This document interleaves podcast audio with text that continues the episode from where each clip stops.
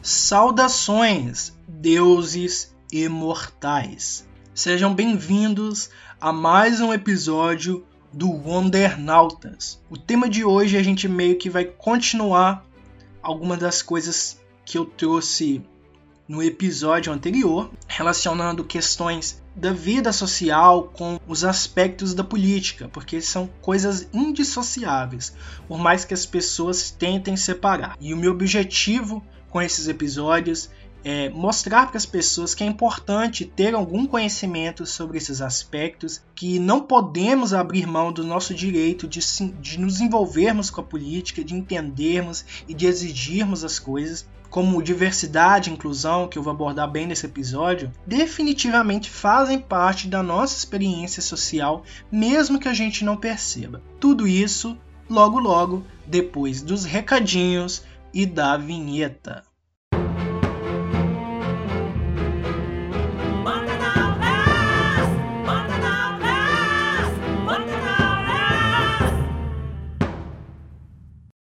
Antes do nosso episódio propriamente dito, eu venho te sugerir para me seguir no meu Instagram, arroba maiconsenju, ou no meu Twitter, arroba epifânio, No meu Instagram eu vou continuar postando um pouco da minha vida pessoal, dos meus outros projetos e trabalhos e aspirações, e aí você acaba conhecendo algumas das minhas outras ideias também. É importante que você, se possível, me escute na Aurelo, a partir de 70% do episódio ouvido por um streaming, você vai estar me remunerando sem pagar nada, porque o aplicativo é gratuito, a plataforma é gratuita e você vai estar ajudando imensamente ao meu trabalho.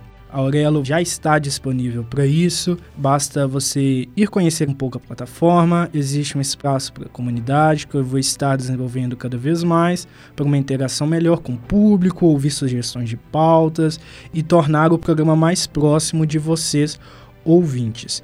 Qualquer novidade que seja necessária, vocês poderão escutar aqui nesse espaço do programa, poderão conhecer também na minha página pessoal do Instagram ou na página do programa que estará vinculada diretamente ao meu perfil pessoal.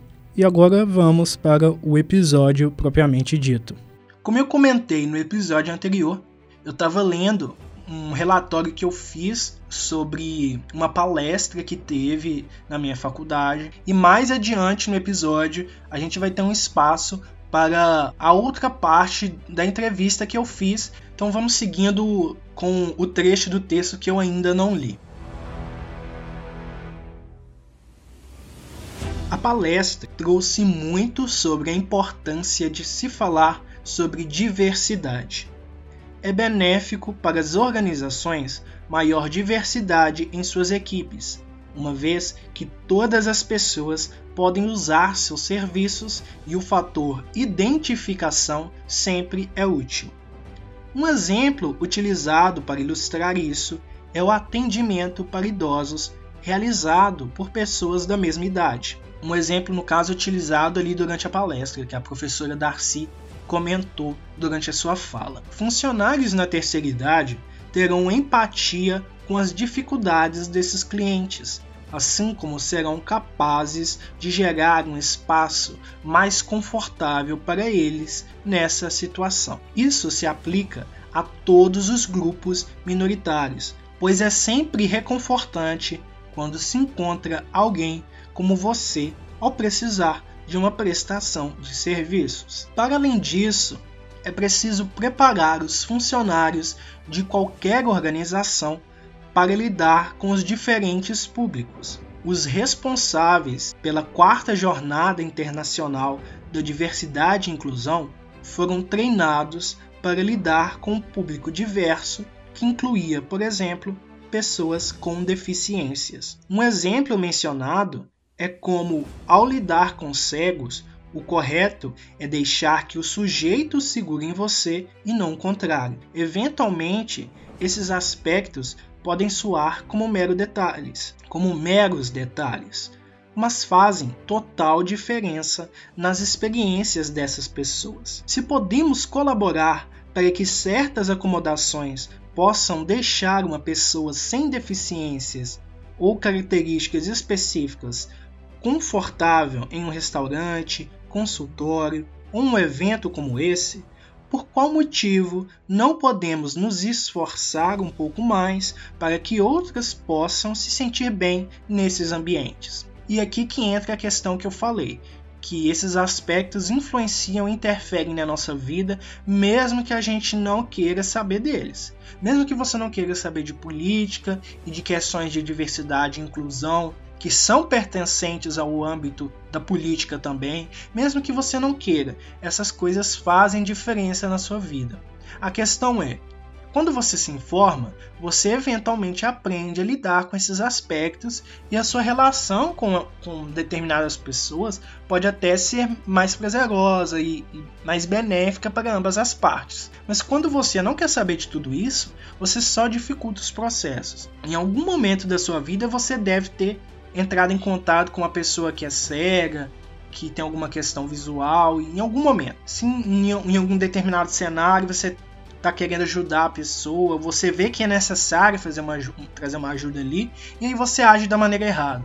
Sai puxando a pessoa por aí como se ela fosse, sabe, um animal de estimação numa coleira, deixa a pessoa completamente desconfortável. O adequado é você permitir que a pessoa que é cega segurar em você e aí ela ter essa segurança para que ela entenda que no fim das contas, por mais que ela tá tendo ali um suporte, é ela que tá guiando de alguma forma, porque você tem que ajudar ela e não é o contrário.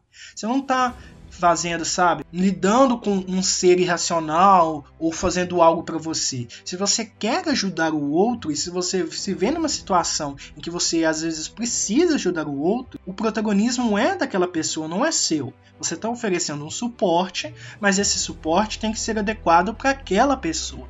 Em algum momento você vai lidar com uma situação do tipo.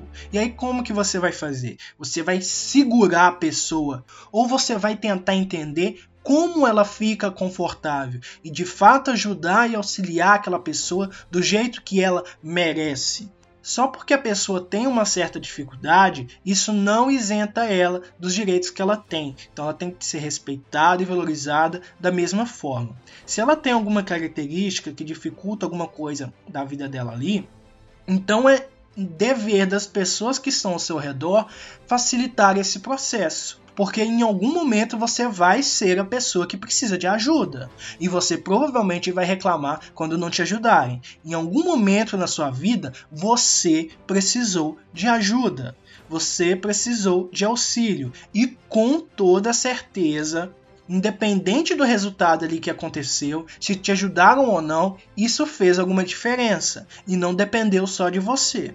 Por isso que esse mito da meritocracia é uma furada, é uma história muito furada, sem nenhum sentido, porque não importa a conquista que você tenha, em algum grau você teve que contar com o auxílio de alguém. Seja para poder aprender aquilo, para poder se desenvolver, para ter um amparo emocional, para poder estar ali naquela, naquele espaço que sem a colaboração de alguém talvez você não estaria. Em diversos momentos da nossa vida, a gente tem que contar com o auxílio das pessoas. E nós precisamos quebrar essa arrogância de achar que nós somos seres perfeitos e maravilhosos e temos que ser ajudados, enquanto outras pessoas que têm características específicas não merecem o mesmo tratamento. E é por isso que é importante falar sobre diversidade e inclusão, e é por isso que é importante falar sobre política. Porque quando a gente fala de um cenário político que está prejudicando os grupos minoritários e certas causas, isso em parte é culpa da população também. É culpa de quem colocou aquele indivíduo lá no poder e achava que o, que ele falava, os discursos de ódio dele não iam afetar a, a organização social.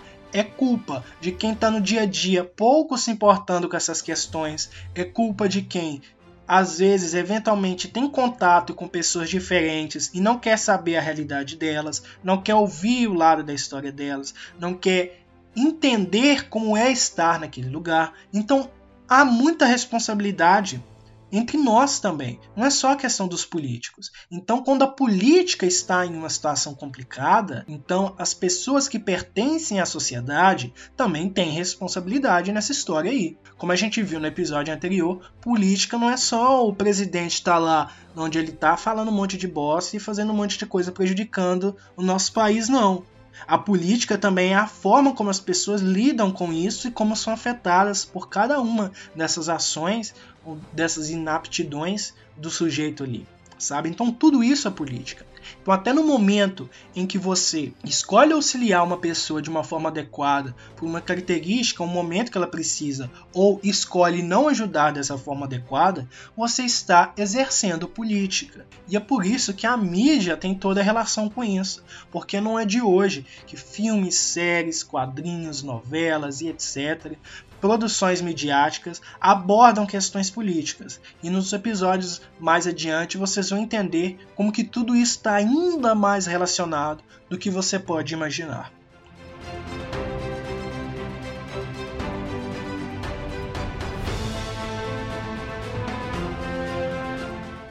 Nesse sentido, falamos sobre inclusão e não apenas sobre diversidade. O conceito de diversidade é sobre um contexto que considera as pessoas diferentes, pertencentes aos chamados grupos minoritários.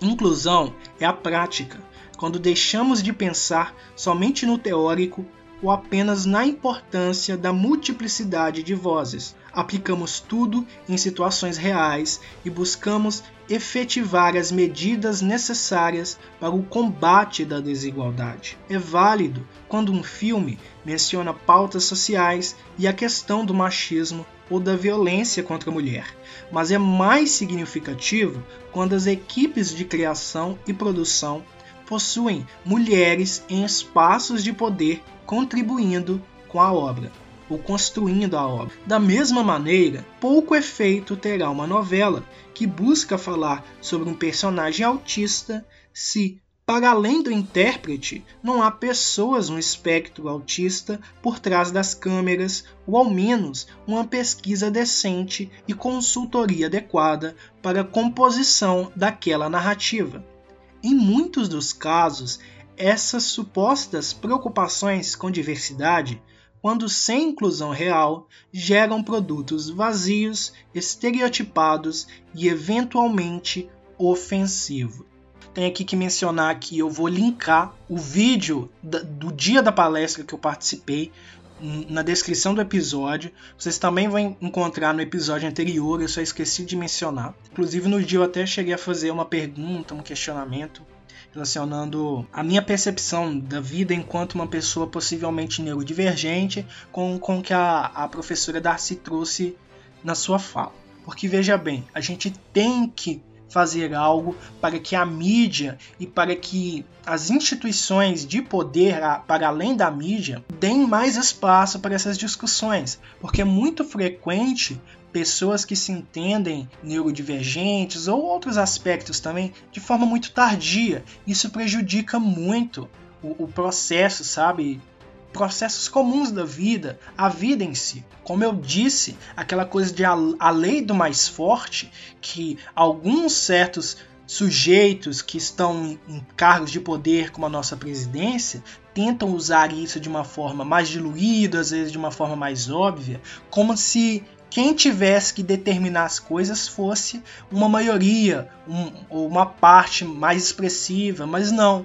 A sociedade ela é composta por todas as pessoas e todas as vivências e experiências interferem nos nossos processos e, e, geram algum, algum impacto no resultado final das coisas. Então nada tem que ser decidido somente por uma parte da população.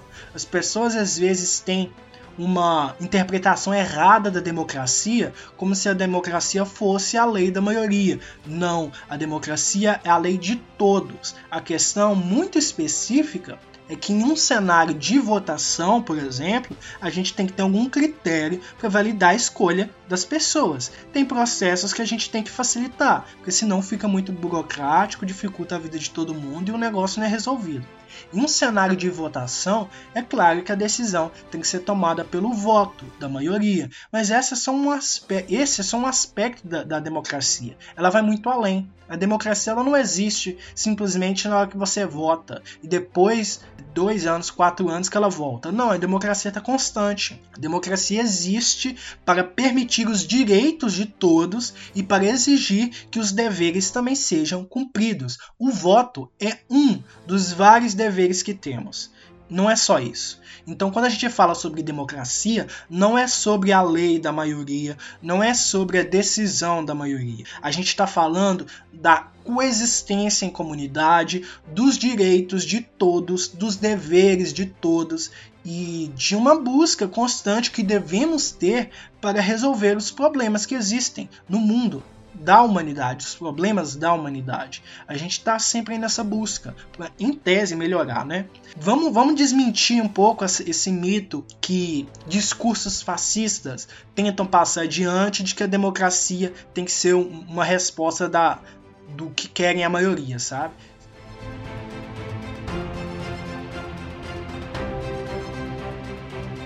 Agora a gente vai trazer esse trecho da entrevista, porque eu quero considerar muito esses aspectos a partir do ponto de vista de uma pessoa neurodivergente que tem diagnóstico e tudo, como que é, né? As relações de uma pessoa que tem o TDAH com esse mundo politizado, mas também muito polarizado e muitas vezes excludente, com as características diferentes dessas pessoas que estão assim fora da curva, digamos assim. É o Henry, agora com 22 anos, ele fez aniversário recentemente, de Valparaíso, São Paulo. Tem alguns momentos que tem um ruído um pouquinho alto, eu tentei reduzir o máximo que eu pude, mas eu acho que não atrapalha tanto a absorção, a mensagem que é mais importante, mas é bom avisar vocês ouvintes que tem essa pequena questão. Então vamos seguindo.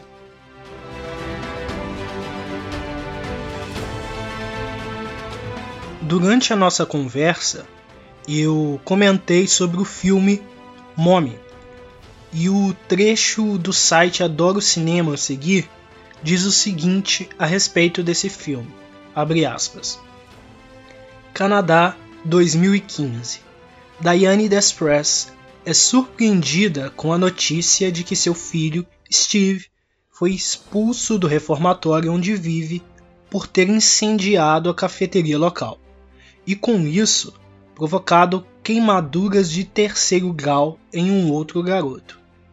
Os dois voltam a morar juntos, mas Diane enfrenta dificuldades devido à hiperatividade de Steve, que muitas vezes o torna agressivo. Os dois apenas conseguem encontrar um certo equilíbrio quando a vizinha Kyla entra na vida de ambos. Antes de tudo, um alerta. Mommy é uma ficção científica, mas não espere discos voadores, seres do espaço ou algo do tipo. O futuro do longa-metragem, que está logo ali em 2015, é tão pé no chão que em certos momentos o espectador até esquece que se trata de uma versão alternativa do mundo em que vivemos. Na verdade, apenas uma importantíssima peculiaridade. Trata-se de um Canadá ficcional, onde a lei permite que os pais, em caso de problemas com os filhos, possam interná-los em hospitais públicos com a maior facilidade. Apenas isto. Fecha aspas. Esse filme ele é de 2014, mas ele traz algumas coisas bem interessantes para essa discussão sobre política, diversidade e inclusão, considerando o contexto atual, mesmo o contexto do Brasil. Durante a nossa entrevista, eu comentei para o Henry como que o aspecto político me chamou a atenção nessa obra, porque afinal de contas, ela é baseada em uma realidade alternativa, futurista, entre aspas, para aquele período do filme, mas já é um, um momento passado para nós, né? Final de 2015, já tem alguns anos aí que passou. Mas a questão é que esse futuro é baseado muito numa possibilidade que, infelizmente, pode ser factual para alguns locais do mundo, sabe? Essa questão de uma lei permitir que os pais se livrem, literalmente, de filhos que são problemáticos demais, é, sabe? Filhos que têm questões demais e que tornam o, o, a convivência, o, a paternidade, a maternidade um desafio muito grande.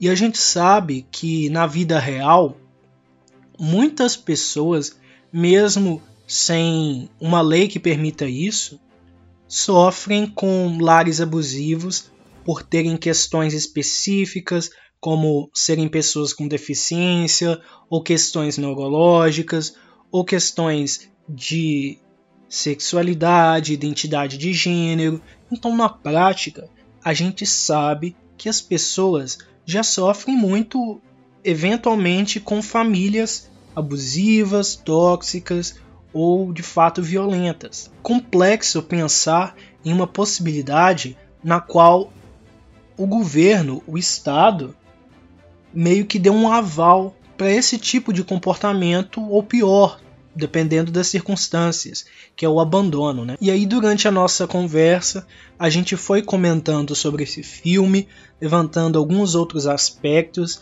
e conectando tudo isso com algumas questões da nossa vida real. Mas vamos tomando um passo de cada vez, não é? Bom, Mommy é um filme extremamente excelente, né? Tanto que foi indicado ao Festival de Cannes na França. Enfim, só que o jeito que o Canadá, por exemplo, você falando do Canadá nessa sociedade, é uma sociedade utópica para alguns, uma sociedade distópica para outros, né? Utópica porque ele apresenta uma solução, entre muitas aspas, de você não querer lidar com aquilo e você deixa o Estado lidar com aquilo. Você fecha os olhos para o que o Estado está fazendo. E distópica porque isso de fato é desumano e você não vai lidar com aquilo, você não vai ensinar. O Canadá, por exemplo, não vai ensinar a sociedade como lidar com aquilo, não vai colocar na rua pessoas que vão ajudar outras pessoas a fazer um desenvolvimento social, para ajudar a lidar com filhos que têm transtornos, ou filhos que são usuários de drogas, ou filhos que, enfim, são difíceis de lidar. No início, a Diana, né, ela tem uma família desestruturada, ela tem uma família sem perspectiva, e ela acaba trazendo isso também para a família que ela desenvolveu né, com o seu filho Steven. Digamos que Mommy é um filme que trata muito sobre o TDAH, só que não sobre só isso. É um filme também que trata do cuidado, é um filme que trata do da moral também, né? Porque o Canadá, ele fazendo todo esse processo, ele trazendo todo esse trabalho. A gente também tem a Kyla, que não presta atenção na sua própria família e acaba prestando atenção na família dos outros, porque a Kyla ao mesmo tempo que ela tenta ajudar o Steven, ela não ajuda muito a sua própria filha e também não presta atenção muito nas pessoas que estão dentro da sua própria casa, né? Sobre sobre o Steven, o seu TDAH é muito mais sobre agressividade. Existem pessoas que o seu que o seu transtorno vem com mais sobre a motivação, né? De você se sentir motivado em fazer tal coisa e chegar lá na frente você não consegue fazer e apresenta uma baixa autoestima ou uma depressão constante e que dificulta bastante o seu percurso na sua vida, né? Steven, ele é um como falar sobre o Steven? Eu acho que o Steven ele não liga muito porque do que ele tá fazendo ou deixa de fazer, né? Mas sua mãe, ela é importante estar ali porque ela não desiste dele. Como os outros pais que tentam internar os seus filhos. Ela não desiste dele, ela tenta ajudar ele a todo instante. E é muito importante isso porque ela mostra que não desistiu dele. E ele apresenta esses problemas e mesmo assim ela tá ali, mesmo que haja discussões entre eles. E a Kyla, ela tenta ajudar, né? Só que a Kyla também ela tá tentando fazer alguma coisa que não tá se ajudando muito, porque ela tem um problema também dentro da sua própria família. Sobre a saúde mental, é até interessante falar, porque eu tive essa matéria no semestre passado da minha faculdade. A gente fala, fala bastante justamente sobre a luta antimanicomial que ocorre até hoje.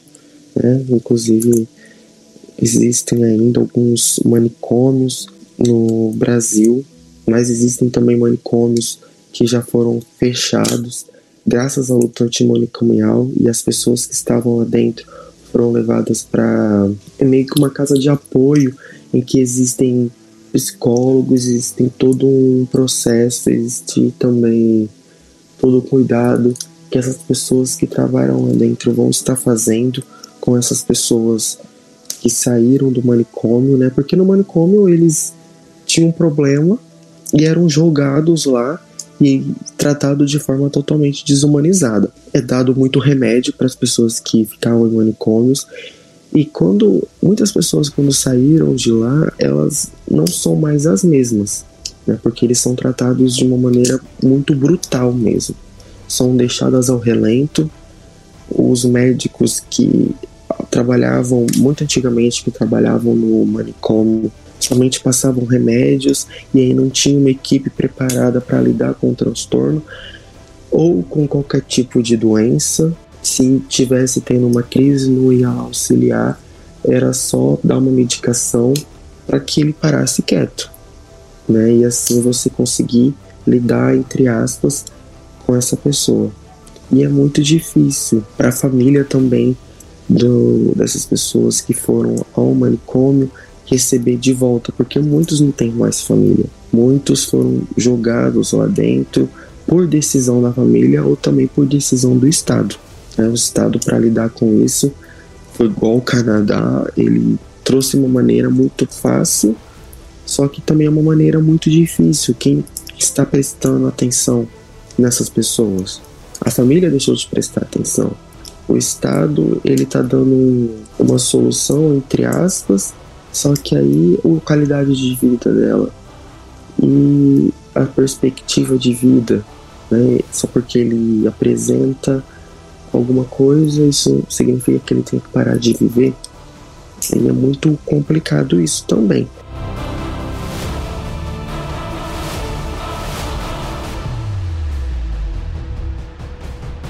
Essas casas que existem hoje no Brasil, que as pessoas que estavam em manicômios foram levadas para lá, elas são muito importantes porque lá elas apresentam uma qualidade de vida muito melhor. Você tem acompanhamento psicológico, onde a pessoa que cuida vai lá, acompanha o trabalho que está sendo feito, tem um desenvolvimento muito grande. Né? Você ensina essas pessoas a terem limites, você ensina essas pessoas a lidarem com crises de ansiedade, lidarem com as crises que estejam tendo. E assim, falando sério, ninguém de nós é normal. Nada, nenhuma pessoa que exista no mundo é normal. Todos nós temos conflitos internos, todos nós temos conflitos externos e muitas vezes é difícil lidar com isso. Só que algumas pessoas elas apresentam uma dificuldade muito maior de lidar com isso. E é um tratamento mais humanizado que o SUS hoje ele oferece o psicólogo ele precisa prestar atenção, ele precisa acolher, né? Antes de você passar por um médico, você tem um acolhimento. Antes de você passar por um médico, você conversa com o psicólogo, você fala sobre o que você está sentindo, para que no futuro você não precise depender de medicamento. Né? No futuro você não precisa depender que você tenha que ser internado numa clínica particular, que você tenha que deixar de viver, ter a sua qualidade de vida diminuída E o TDAH sobre isso é, por exemplo, a minha, no meu estado, eu tenho muito problema com motivação. Né? A minha motivação, de repente, ela explode, de repente ela abaixa. Eu vejo as coisas em imagens na minha cabeça. Para mim, ela é uma explosão e depois ela abaixa de nível essa explosão. E isso é muito difícil de lidar para mim. Mesmo com o medicamento, é muito difícil de lidar para mim. Então, o que, que eu faço? Eu normalmente costumo ter um roteiro do meu dia, o que, que eu preciso fazer no dia, e eu vou riscando o que eu já tenha feito ou não. Eu deixo as coisas mais importantes primeiro, para eu não me confundir na minha cabeça.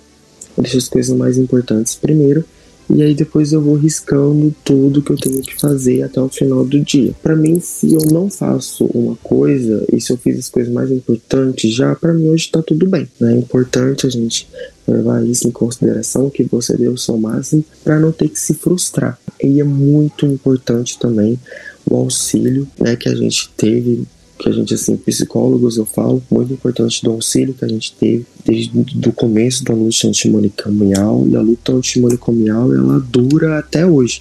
É uma luta que não vai parar, é uma luta que todo mundo faz parte, que todo mundo do SUS faz parte. Isso é muito legal, inclusive de você estar tá trazendo, é, abordando este assunto, porque não é todo mundo que traz, né? não é todo mundo que, que quer conversar sobre isso porque muitos ainda intitulam pessoas que saem fora da caixinha, que saem fora da curva de loucos, né?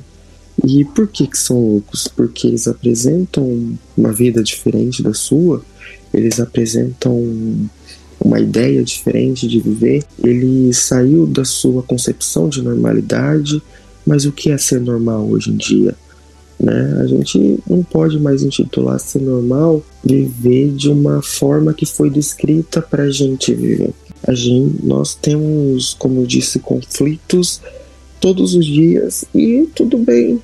Né? Você precisa aprender a lidar com seus conflitos porque não, não é fácil você deixar tomar conta de você. E em Mormon a gente vê que o, eles estão tentando lidar com esses conflitos o tempo todo, a Diana ela tá tentando lidar com o conflito do Steven, também é, apoiando ele, mesmo gerando discussões, conflitos dentro daquela família também. A vizinha que tenta ajudar eles também está tentando lidar com o conflito deles. Só que ela também precisa aprender a lidar com os conflitos que está na sua família. É importante também a gente prestar atenção nessa personagem. Segundo uma perspectiva freudiana, uma perspectiva analítica, na verdade psicoanalítica, a vizinha ela tem um problema de ela projeta o cuidado ela está projetando um cuidado que ela não teve durante sua infância. Ela está projetando um cuidado dela mesma, que ela não, cuidado que ela não teve dela mesma no, na Diana e também no Steven. A gente não pode deixar romantizar isso, porque romantizar seria deixar de prestar atenção no, no verdadeiro problema. E o verdadeiro problema é que ninguém ali tá bem. E a gente vive numa sociedade que valoriza muito a normalidade, o, o, a naturalidade, o padrão e etc. Mas isso tudo é um mito porque ninguém de fato é realmente normal. O que é ser normal? é você meio que estar dentro de uma caixa e, e, e, seguir todos os moldes daquilo, né? Só que isso é impossível porque nenhum ser humano é igual, sabe? Todo mundo tem suas características, suas questões. Não é possível que alguém se encaixe perfeitamente em todos os padrões que são impostos socialmente. As pessoas simulam, né? Elas interpretam seus papéis. Falando sobre o filme, quando você vê a, a, a Diane ali, você vê que ela tem uma dificuldade de lidar com, com, com seu filho e tudo, mas primeiro porque ela não tem um suporte. Ela está em uma sociedade que incentiva ela a se livrar do problema e não a lidar com o problema. E segundo, que ela está, de alguma forma, interpretando um, um, papel no sentido de que ela está tentando ser mãe, só que ninguém chegou para ela e ensinou assim: olha, é assim que você faz. Ser mãe é desse jeito ou desse outro jeito. Você vai ter que é, lidar com certas coisas, isso e aquilo, e não ensinaram para ela. Não existe uma fórmula pronta. A estrutura familiar em qualquer etapa da vida é extremamente importante, né? Por exemplo, se você é uma criança que você sofre bullying na escola e aí dentro da sua casa você fala sobre isso ou você não tem, você não tem liberdade para falar sobre isso, você vai também, inclusive, levar esse sofrimento psíquico para a adolescência, que pode desencadear uma relação psicossomática, né? A psicomente somar, soma corpo, né? Que vai te trazer problemas é, biológicos por conta disso. Então, a estrutura familiar em todo o processo, em toda etapa de vida é muito importante. Só que na infância é muito mais importante. E lá vamos nós regravar outro trecho que foi extremamente prejudicado pelos barulhos que um monte de cachorro estava fazendo naquela hora e outros ruídos. Só que agora tem um galo cantando o tempo todo não tem como gravar em outro momento. Então vocês vão ter que aceitar a cantoria do galo se vocês ouvirem em algum trecho da minha fala, tipo agora. Mas é o seguinte, que eu tinha comentado de importante que eu tenho que refazer aqui é sobre um texto a respeito da Sabrina Sato, que ela foi apontada por um site, um site da Juliana Palma, que na descrição dela lá no site é pedagoga, psicopedagoga, psicomotricista e MA em educação acadêmica do curso de psicologia na Universidade de São Francisco, analista comportamental e terapeuta em ABA. E dá para vocês encontrarem o site dela se vocês derem uma pesquisa rápida aí. Pelo que eu me lembro, o site inclusive tem o nome dela. Mas assim, nesse site ela apontava algumas pessoas públicas, além da Sabrina Sato, como Sylvester Stallone, Jim Carrey, Walt Disney, Pablo Picasso, Steve Jobs, Adam Levine, Michael Jordan, Will Smith e Bill Gates como pessoas que têm o transtorno de déficit de atenção com a hiperatividade. Eu não sei se de fato isso procede. Eu sou estou comentando mesmo que eu acho importante para acompanhar o raciocínio. E aí eu fui pesquisar algumas coisas sobre a Sabrina Sato e o TDAH, e aí eu encontrei um seguinte texto que eu levei para entrevista para que vocês entendam as próximas colocações do entrevistado, eu preciso resgatar o que eu mencionei desse texto. Se trata de uma matéria do site TV Pop do 9 de 8 de 2021, escrita pela Michele Gasparini. Abre aspas. Sabrina Sato é um case de sucesso em diversas vertentes da comunicação mas em entrevista a um podcast, ela revelou que foi improvável tudo o que conquistou em sua carreira por ter um transtorno que acompanha há anos. E a Sabrina diz: Foi muito improvável tudo o que aconteceu, não só por ser japonesa, mas também por ser do interior. Tenho déficit de atenção e tinha tudo para não trabalhar na televisão, afirmou a apresentadora. Não é a primeira vez que a apresentadora fala um pouco sobre o assunto. Em janeiro, ela afirmou que sempre desconfiou de que teria algo diferente. Sempre desconfiei que eu tinha TDAH. Pela minha inquietude, pelas mil ideias que vinham na minha cabeça e eu não conseguia organizar. E também porque conseguia prestar atenção em muita coisa ao mesmo tempo. Tinha aquele hiperfoco e tentava focar em uma coisa só, contou para a jornalista Heloísa Tolipan. Sabrina Sato apontou que sua espontaneidade vem do transtorno e que nunca quis perder isso. Eu valorizei os pontos positivos da pessoa com déficit de atenção e acho que a criatividade é um exemplo.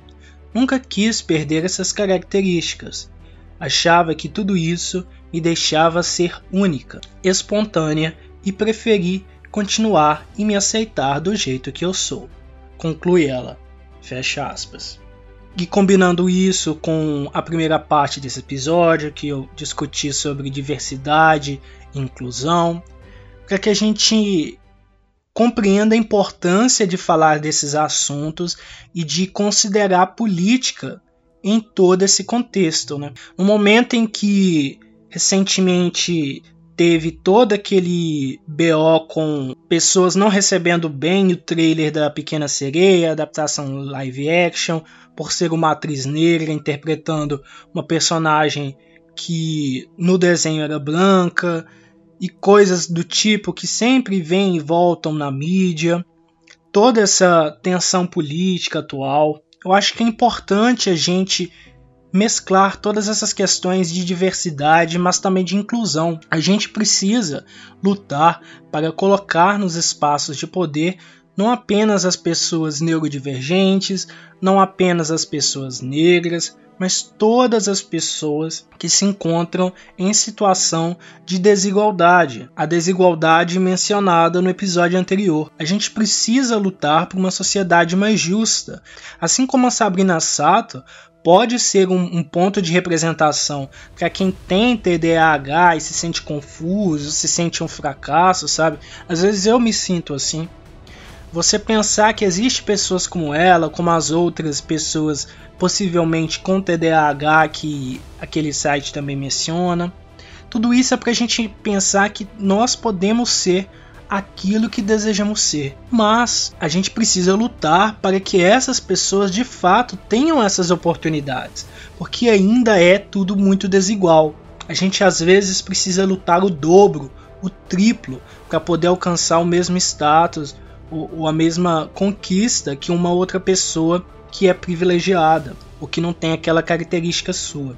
Então a gente precisa estar falando sobre essas questões de inclusão, de diversidade, de respeito, de combate ao racismo, de combate ao fascismo, de combate aos ataques à democracia, de tudo isso. Tudo está conectado.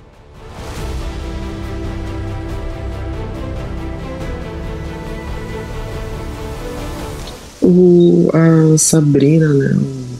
O ícone, gosto muito dela, gosto muito do trabalho que ela faz também.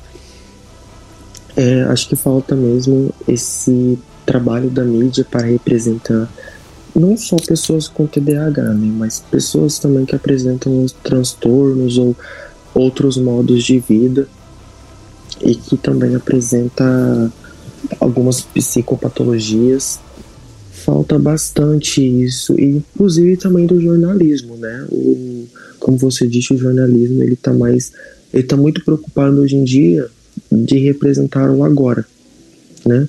Eu não ligo na televisão e vou escutar alguma descoberta científica que pode, que pode ajudar o, alguma pessoa com transtorno mental. Eu vou ligar o jornal e vai estar tá aparecendo alguém que morreu né, ou vai aparecer um assalto ao banco. Sem falar também do nosso jornalismo de televisão, que é muito sensacionalista, né, que está preocupado em representar o agora. Então falta bastante isso sim da mídia, mas eu acredito que isso vai mudando, está mudando aos poucos. Nós, nós não estamos caminhando para a mudança, né? Mas estamos caminhando para que haja mudança. E eu também nunca pensei que hoje eu estaria fazendo faculdade por conta do, do da minha dificuldade que eu tinha, do hiperfoco que eu tenho até hoje, da uma dificuldade que eu tinha no meu ensino médio. É, o ensino médio foi uma etapa muito difícil para mim, principalmente no final dele. Era muito difícil de eu estar decidindo o curso que eu queria fazer. Muitas pessoas com TDAH eles não sabem lidar com isso. Muitas pessoas com TDAH também não sabem o que é o TDAH. E os que não sabem, o que não tem TDAH, não estão preocupados em saber, porque não tem muita relação com a mídia disso. E ver grandes pessoas que tiveram TDAH, pessoas que são muito importantes e que colaboraram muito para a humanidade, que colaboraram muito para que chegássemos onde nós estamos hoje, é muito legal. Né? É muito importante saber que você não está sozinho, é importante também saber que existem pessoas que saibam lidar com isso e que lidam hoje de uma maneira natural, né? Que lidam hoje sem, inclusive, precisar de medicamento. Eu só gostei muito. Muito obrigado, viu? Eu quero te agradecer também. Muito obrigado por trazer todo esse espaço. É a primeira vez que eu falo sobre isso, né? Eu já falei sobre isso, mas foi como exemplo na minha faculdade né? Mas é a primeira vez que eu falo sobre isso, que alguém se importe em ouvir, né? Porque é muito difícil que uma pessoa, é muito difícil que alguém que tenha TDAH falar sobre, suponhamos, um dia normal, né? Falar sobre o TDAH no dia normal, como que é a sua vivência, como que pode ser uma vivência muito mais complexa do que a minha, né? Porque existem diferentes pessoas com TDAH e diferentes vivências também, que isso vai impactar no comportamento dela em crises de atenção, em crises de explosão de sentimentos e de emoções também. Então é isso. Espero que tenham gostado do episódio de hoje e que a glória de Gaia esteja com você.